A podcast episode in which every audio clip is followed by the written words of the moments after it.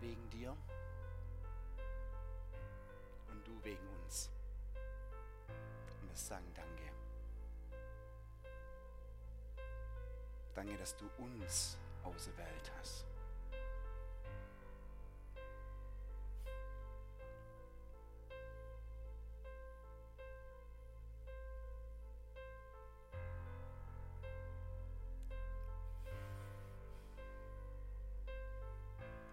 Bist der Messias, du bist der Gesalbte.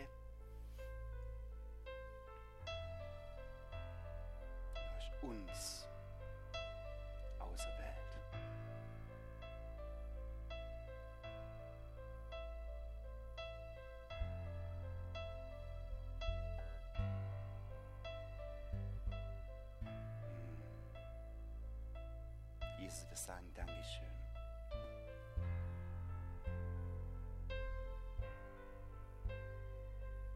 Jesus, wir, wir wollen einen Lebensstil der Dankbarkeit neu kultivieren, wo wir Danke sagen auf den Gipfeln, wo es uns richtig gut geht.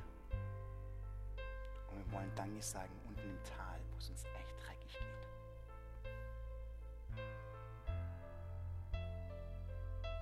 Du hast dich für uns entschieden.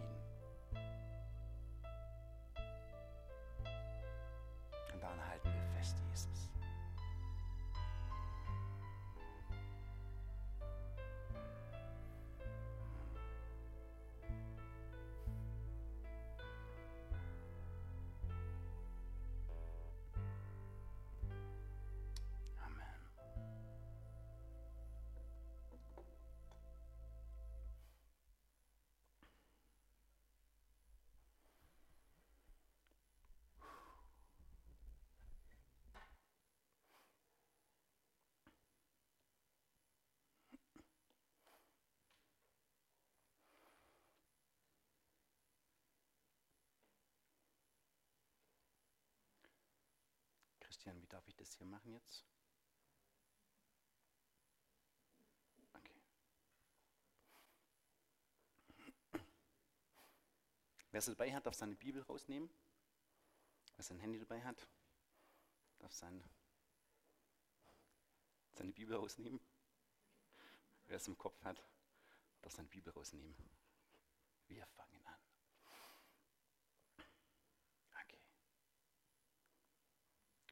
Heute freue ich mich richtig ähm, für das, was kommt. Weil es alles, glaube ich, eine Vorbereitungszeit ist, in der wir gerade drin sind. Und das ist nochmal so ein Teaser fürs Fasten. Fasten ist eine Vorbereitungszeit. Die Passionszeit war eine Vorbereitungszeit. Sowohl für Jesus, als er seine 40 Tage in der Wüste war, seine Vorbereitung für den Dienst, als auch die Leidenszeit vor dem Kreuz war eine Vorbereitungszeit für die Herrlichkeit, die danach kommt. Unser Leben hier ist, glaube ich, eine Vorbereitungszeit für das, was danach kommt. Aber Reich Gottes ist schon jetzt. Noch nicht ganz, aber wir sind in Vorbereitungszeit. Deswegen lasst uns da vorbereiten. Schwangerschaft ist auch eine Vorbereitungszeit, habe ich mir sagen lassen. Irgendwann kommt der Nesttrieb, dann machen wir irgendwann ähm, unser Zimmerle fertig für das kleine Kind. Und bis dahin müssen die Frauen hart geduldig sein, dürfen, müssen auf manches verzichten und der Bauch wächst.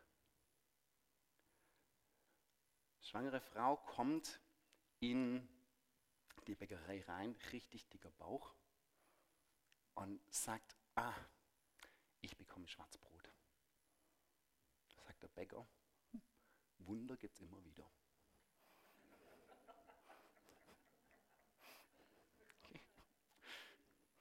Brot des Lebens, um das geht es heute. Dürft mal eure Bibeln aufschlagen, Johannes 6, 32 folgende. Ups, machen wir hier kleiner.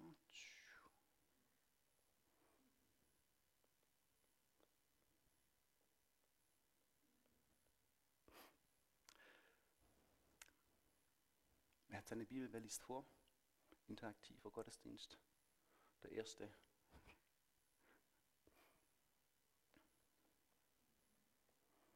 Zweiunddreißig bis fünfunddreißig.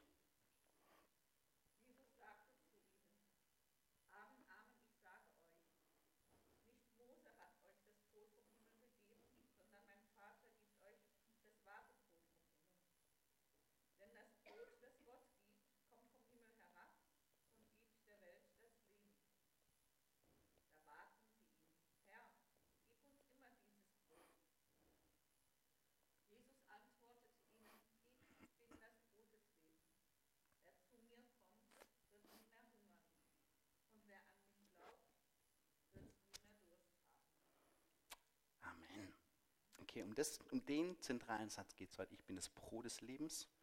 Ich glaube, er hat angekündigt, heute ist das Brot der Welt Jesus und hat auch Leben für die Welt. Und da konzentrieren wir uns darauf. Und ich möchte mit euch heute einfach nur Step by Step die einzelnen Wörter kurz auseinandernehmen. Für mich war eine riesen Erkenntnis dabei. Ihr wisst es vielleicht schon viel länger als ich. Oder euch ist das Licht schon länger aufgegangen. Gucken wir mal. Brot das ist so das Zentrale, wo, wenn ich das gehört habe, immer, ah, Jesus ist das Brot des Lebens, okay, dann reflektiert man über das Brot. Was ist Brot? Brot gehört für uns zu den Grundnahrungsmitteln. Nahrungsmittel bringt nicht nur Genuss in mein Leben rein, wie ein, wie ein Kaffee oder wie, wie Süßigkeiten, Gummibärchen, sondern in dem Nahrungsmittel sind Lebensmittel verarbeitet. Das heißt, wir haben unsere Lebensmittel, die Rohstoffe, die irgendwie zu einem Nahrungsmittel, eine leckere Suppe oder so, Gemüsesuppe, verarbeitet wird. Ein Steak, ein rohes Steak ist ein Lebensmittel, gebraten ist mein Nahrungsmittel, weil verarbeitet wurde, so dass ich es besser zu mir nehmen kann. Vielleicht geschmackhafter, wie auch immer. Mir war hier wichtig, wenn Jesus sagt, ich bin das Brot des Lebens, dann steckt in ihm das Leben drin. Da kommen wir nachher nochmal drauf, der zweite Begriff. Aber dass das hier ein Verdauungsprozess auch ist, ein Verarbeitungsprozess, dass ich nicht die Bibel lesen kann und sage, oh, das ist das Brot, das ist Schwarzbrot, das ist gut und, und das bringt so ein Leben in mich rein. Sondern es kann hier rein und da rausgehen. Es geht darum, dass ich das kultiviere, dass ich da drin bin, dass ich das studiere, dass ich es verarbeite, dass in mir drin das Leben entstehen kann. Ich habe Zivi gemacht in einer Einrichtung für schwer erziehbare Kinder und die waren auch ganz witzig und die hatten, so wie ich auch, jeder so seine Macken ähm, und seine Ticks.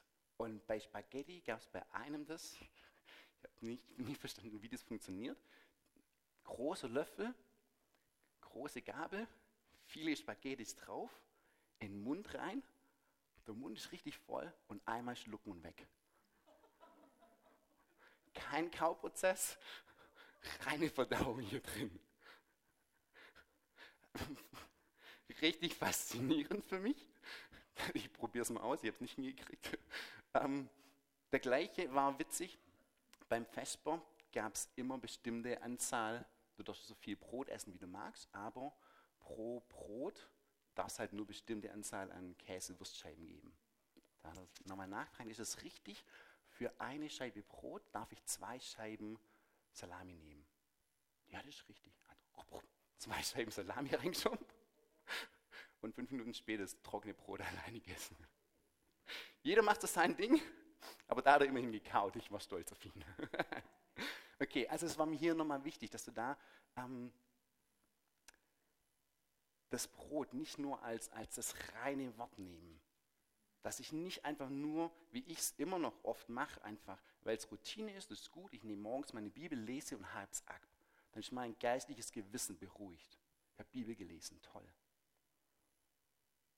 Aber dass das mich bewegt den Tag über, mich beschäftigt. Jesus sagt, wer mein Wort kennt und danach handelt, dann kommt Leben raus. Das heißt, es bringt ganz viel, wenn wir es im Kopf wissen. Wir müssen es im Herz verstanden haben, dass es die Hände auch irgendwie machen. Und im Idealfall von allein, dass ich nicht mehr darüber nachdenken muss, ob es jetzt gut ist zu lügen oder schlecht ist zu lügen. Hm, hm, hm, oh, you know. Gut, das Brot des Lebens. Wenn wir Brot oder wenn wir essen, dann haben wir in der westlichen Gesellschaft, hm, ich würde fast sagen, verlernt, aus Hunger raus zu essen, sondern wir essen aus Genuss, wir essen aus Langeweile, wir essen aus Frust. Selten, weil ich mal drei Tage nichts gegessen habe und der Bauch wirklich knurrt. Ich habe mir sagen lassen, ich war noch nicht an dem Punkt beim Fasten, dass irgendwann der Punkt wieder kommt oder ein richtiger Hunger fühlt sich so an, dass ich Schmerzen habe, dass es weh tut. Nicht nur, oh, mir knurrt der Magen, aus könnte mal wieder was reinkommen, sondern oh, mein ganzer Körper sehnt sich, verzehrt sich, verlangt nach irgendeinem Lebensmittel, dass da wieder Leben reinkommt. Ich habe mir sagen lassen, dass nach langem, langem Fasten das sich scheinbar wieder einstellen kann, dass ich ganz lange nicht esse und es okay ist und meine Fettreserven einfach reduzieren. Und irgendwann merkt der Körper selber, oh, jetzt fängt es an, jetzt muss ich wieder arbeiten, jetzt brauche ich wieder Nahrung, jetzt bitte Nahrung zu führen. Dass das so ein gesundes sich einstellen wieder kommt, von dem, wann brauche ich Nahrung, wann nicht. Ich war noch nicht an dem Punkt, einfach nur so, das mal mitzugeben. Das heißt, hier die Frage, nicht aufs Essen bezogen, sondern aufs Leben bezogen. Fütterst du dich, weil es dir langweilig ist? Ich habe gestern Abend einen Netflix-Film angeguckt, weil ich mir was Gutes tun wollte. Ich habe viel gearbeitet die Woche und wollte einfach chillen, nichts machen, keinen Bock auf Buch lesen gehabt. Habe ich meine Seele genährt oder ein Loch gestopft. Muss mich ehrlich fragen, Jonathan, was war dein Motiv? Will ich gerade eine Sehnsucht stillen oder mich ablenken, weil ich traurig bin, dass ich allein auf dem Sofa sitze? Oder ist es gerade wirklich einfach, oh, ich kann es genießen, sagen, Jesus, danke, das ist richtig toll. Und ich bin gar nicht allein, sondern Jesus, du bist da und das ist richtig gut. Wo ist mein Motiv, wo ist dein Motiv des Hungers? Dein Motiv von dem, was du in dich aufsaugst, mit dem du deine Zeit füllst, mit dem du dich beschäftigst? Erste Frage. Das Leben. Da gibt es unterschiedliche Varianten, unterschiedliche Wörter, wo wir im Deutschen eins haben, aber das Griechische ganz unterschiedliche kennt. Und die erklären sich relativ leicht von selbst. Einmal das Leben Bios, der Körper. Da ist ein körperliches Leben da, da ist irgendwas Biologisches, da steckt das Wort drin, da muss irgendwas drin sein. Das steht aber hier nicht in der Bibelstelle. Das andere Wort ist die Psyche, das heißt ein Seelenleben. Das steht hier aber auch nicht. Und hier steht das Wort Zoe, und ist das Leben, es bezieht sich mehr auf das geistliche Leben. Im Körper, Seele, Geist. Und hier, wenn Jesus sagt, ich bin das Brot des Lebens, dann sagt er, ich bin nicht nur Nahrung für deinen Körper. Wenn er nachher dann sagt, dass er nächste Woche, am Freitag, dann feiern mit dem Abendmahl, es geht nicht darum, dass du, ich sage wörtlich, du musst mein Fleisch und mein Blut essen und trinken,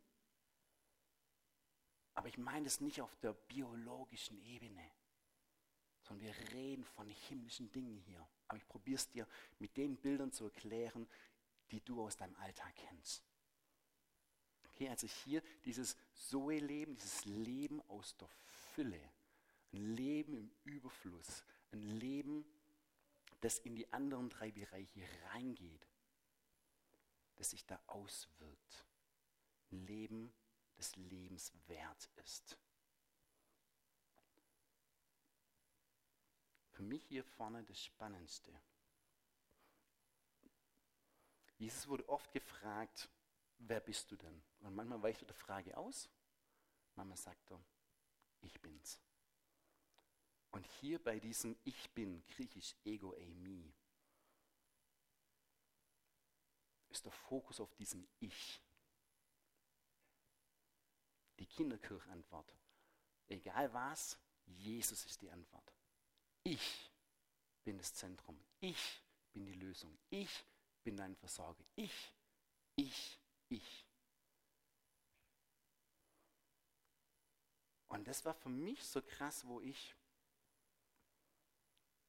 meine, meine Erlösung für mich dann nochmal durchbuchstabiert habe und dann guckt habe, habe ich mich erlöst? Habe ich Ja zu Jesus gesagt? Was meine Leistung? Bin ich so toll? Ich habe alles richtig gemacht? Oder hat er mich erlöst? Und ich bin vielleicht im Gefängnis gesessen und wusste gar nicht, dass es ein Gefängnis ist. Und ich wollte vielleicht gar nicht raus und ich habe gestrampelt, als er mich rausgezogen hat. Vielleicht war ich verletzt und konnte gar nicht rauslaufen und er hat mich rausgetragen. Wir stecken so viele unterschiedliche Lebenssituationen drin, aber mir war hier nochmal der Fokus. Nicht ich habe mich erlöst, sondern er, Jesus, sagt, ich bin der Erlöser, ich bin das Brot des Lebens, ich. Und ich bin das Fundament, auf dem du dein Haus bauen darfst. Ich bin der, der dich da trägt. Ich bin der gute Hirte, der mit dir auch im Tal des Todes drin ist. Der nicht wie die feigen Hirten wegläuft, sondern ich habe es durchlebt, sogar noch mehr. Ich habe das Kreuz erlebt. Ich weiß, was Leid bedeutet. Ich bin da. Wenn wir die Zeitform angucken, dann ist das was, wo ein Zustand beschrieben wird. Das ist keine Vergangenheit. Jesus, du hast das gemacht, das ist vollbracht. Punkt. Das ist auch nicht ein Doppelpunkt und jetzt geht es weiter, sondern von Anbeginn der Zeit bis in alle Ewigkeit. Ich bin.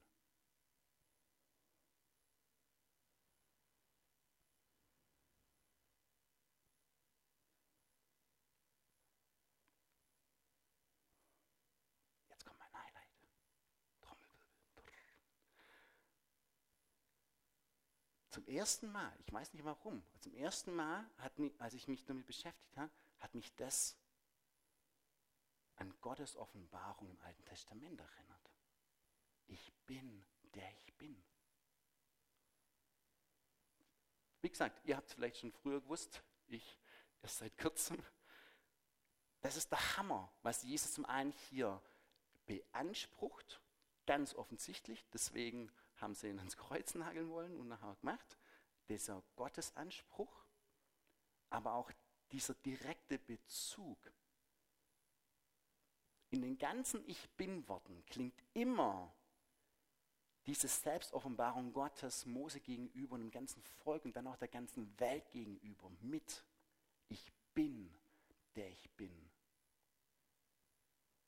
Und zum einen, ich bin das Zentrum. Und ich bin und ich bleibe es und ich werde es immer sein.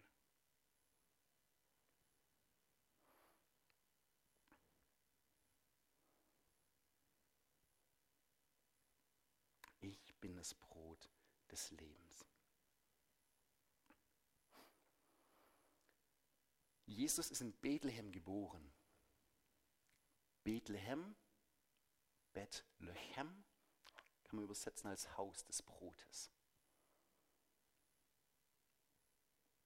Und das ist das Schöne, also die Bibel ist voll von Symbolik, wenn man sie sehen möchte, wenn man sie liebt.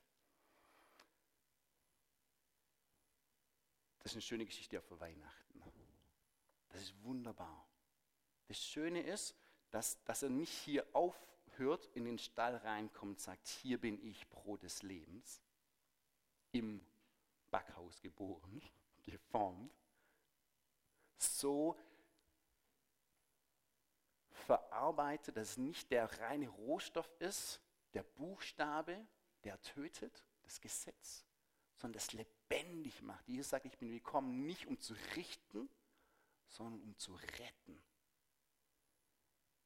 aus diesem Backhaus Bethlehem, sagt Jesus dann, Johannes 14, 2, in meines Vaters Haus sind viele Wohnungen.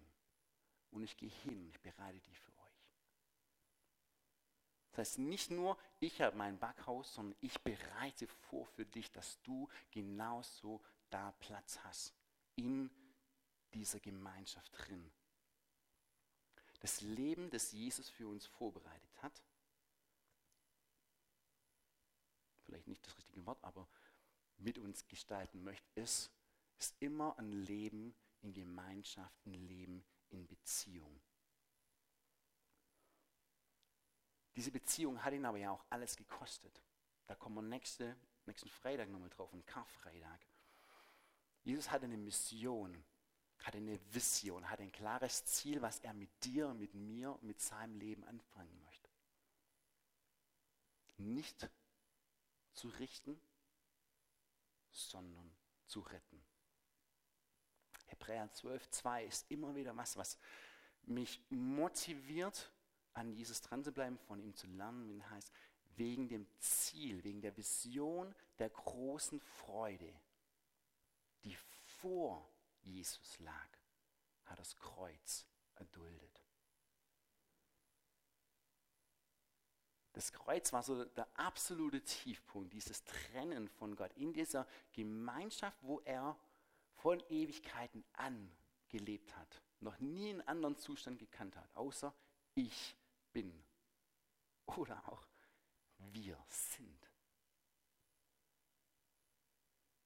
Und er wusste, es gibt einen Punkt, wo das einmal kurz irgendwie vielleicht nicht mehr sein kann. Ich setze mich dem aus.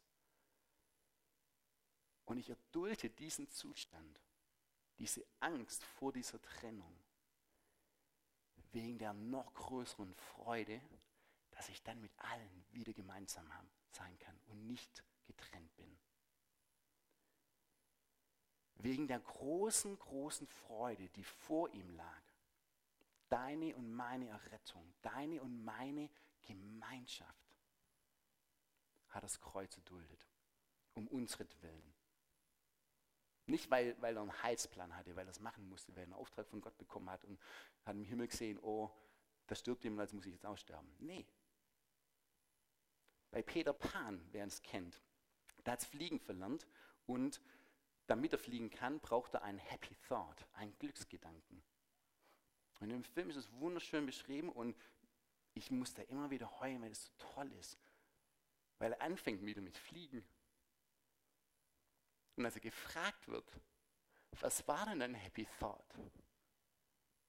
Sagt er, meine Kinder, für die ich genau in dieses Nimmerland gekommen bin, um die wieder zu retten, weil ich sie verloren habe. Du und ich, wir sind Gottes Happy Thought.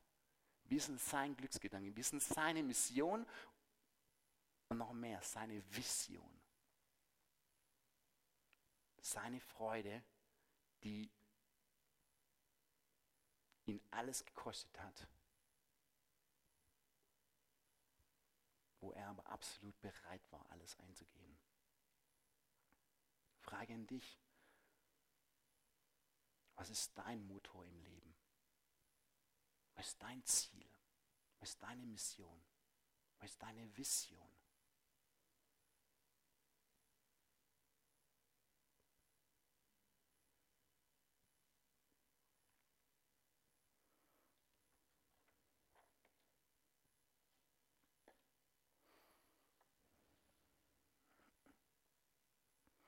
wir in die Bibelstelle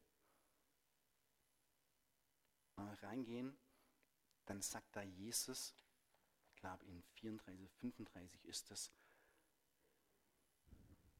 nicht nur ich bin das Brot des Lebens, sondern wer zu mir kommt, der wird niemals mehr Hunger haben.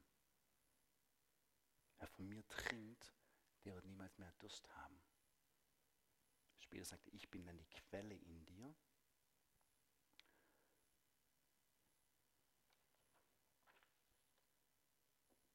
Frage ich die, die Frage, die ich mir da immer wieder stelle, bin ich wirklich hungrig? Bin ich hungrig nach mehr? Und bin ich es mir wert, nicht nur ein Fastfood zu holen, schnell Mikrowelle auf und rein, sondern mich auch eine Stunde in die Küche zu setzen, damit mehr Leben in mich reinkommt. Auch im Kochen wieder die Gemeinschaft zu genießen, mit dem Leben sich auseinanderzusetzen.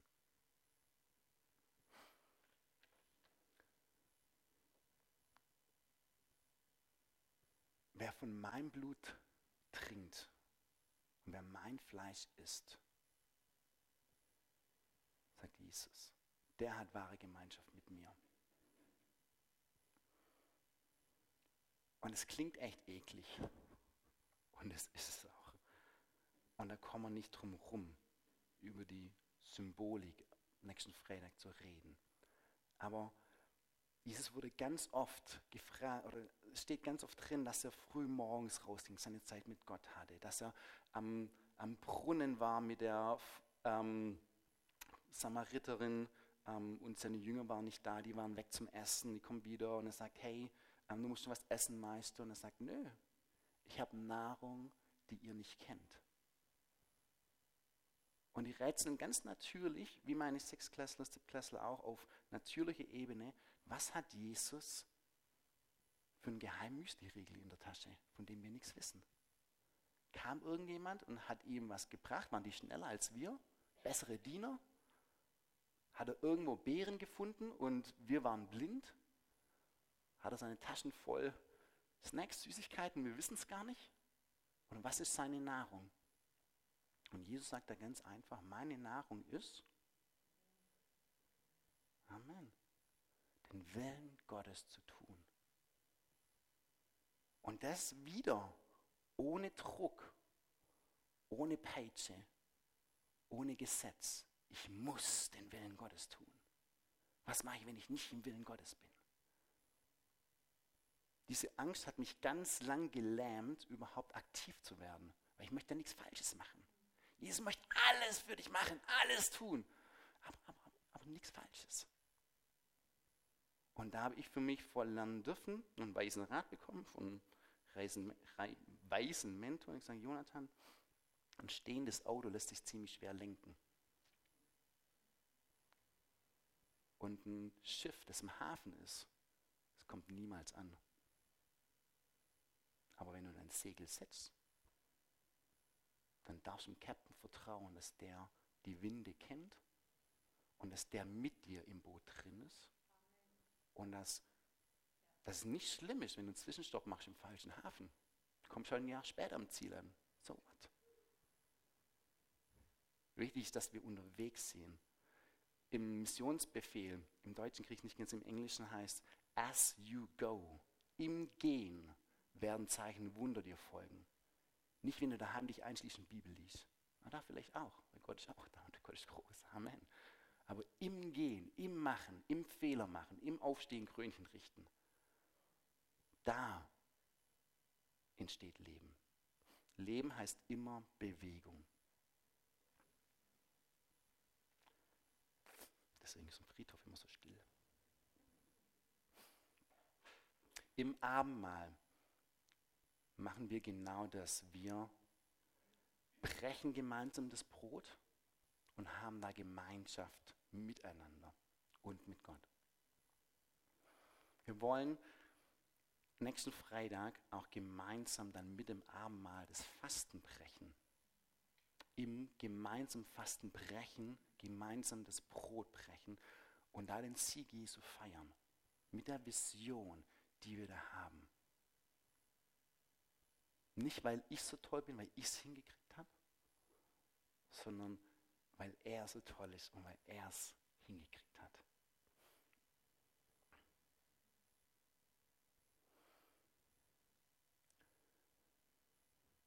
Frage an dich und Frage an mich. Wenn Jesus sagt, meine Nahrung ist, dass ich dem gehorche, der mich gesandt hat und seinen Willen tue, wo muss ich vielleicht in dem Bereich nochmal hinhören. Wo laufe ich vielleicht wie Jona weg vor einem Auftrag? Wo bin ich vielleicht nicht gehorsam? Und darf da wieder lernen, hinzuhören, im Kopf, in Herz, in Hand und auch wieder im Kleinen wie im Großen gehorsam sein. Das ist absolut eine Baustelle von mir. Ich laufe gern weg. Aber ich glaube, deswegen ist Fasten umso schöner, eine, eine Auszeit aus dem Alltag, ein Bruch mit dem Alten, raus in eine Auszeit, in eine Neuformation, eine Reformation von meinem Denken, reformare, wieder neu zusammenbauen. Ohne Druck, ohne Leistung oder ohne Angst zu versagen oder Angst, was falsch zu machen. Aber sich bewusst damit auseinandersetzen. Ich habe verschiedene Fragen euch heute mitgegeben, wo ihr genießen dürft, wo verdauen dürft, wo ihr dranbleiben dürft. Mir geht es oft so in Predigen, deswegen nehme ich das gar nicht persönlich, dass ich drin sitze und denke, oh, das klingt ja richtig toll, ich gehe raus und nach fünf Minuten weiß ich nicht mehr, was passiert ist. Dann habe ich es gehört, aber nicht verdaut. Dann war es irgendwie vielleicht ein Lebensmittel, das richtig gut war, aber wurde für mich noch nicht zur Nahrung. Ich kenne andere, vor denen habe ich großen Respekt. Die schreiben drei Stunden im, im Gottesdienst mit, der nur zehn Minuten lang geht, weil sie es so verdauen und merken, oh, da kann ich mich eh nicht richtig konzentrieren, aber ich nehme es heute Abend nochmal zur Hand und, und verdau das nochmal. Weil sie merken, dann wird es erst lebendig. Der Same, der gesät ist, der muss immer noch begossen werden. Immer noch, braucht immer noch einen guten Gärtner. Frag mal, wie viele Pflanzen ich daheim habe. Ein paar und die sterben gerade alle. Weil ich noch nicht so einen grünen Darm habe, noch nicht so einen Gärtner habe. Und das ist, das ist echt was, was wo, wo gerade das Leben mich so ein bisschen schult, wo ich merke, oh, so eine Kunstpflanze sieht einfach schön aus als meine kaputte Pflanze daheim. Aber die erinnert mich dran, wenn ich das Gießen vergesse. Die erinnert mich dran, wenn ich zu viel gieße und die einfach nur noch vor sich hinschimmelt, weil weil das niemals verarbeitet werden kann, was da in Leben reinkommt. Das heißt, mir bringt es nichts, wenn ich tausend Predigen höre und sich nichts in meinem Leben widerspiegelt. Ich möchte uns ermutigen, weniger ist mehr. Deswegen möchte ich gern mit Philippa 1, Vers 6 abschließen. wo er sagt, ich bin guter Zuversicht, dass der, der das Werk in dir angefangen hat, es auch vollenden wird. Diese Vorfreude mit dieser Zuversicht. Glaube ist eine feste Zuversicht. Und das darf uns absolut immer in die Leichtigkeit reinbringen niemals in billiges Evangelium, aber in die Leichtigkeit reinbringen. Er hat es angefangen in mir. Er wird es vollenden. Und er macht es lieben gern mit dir und mit mir zusammen.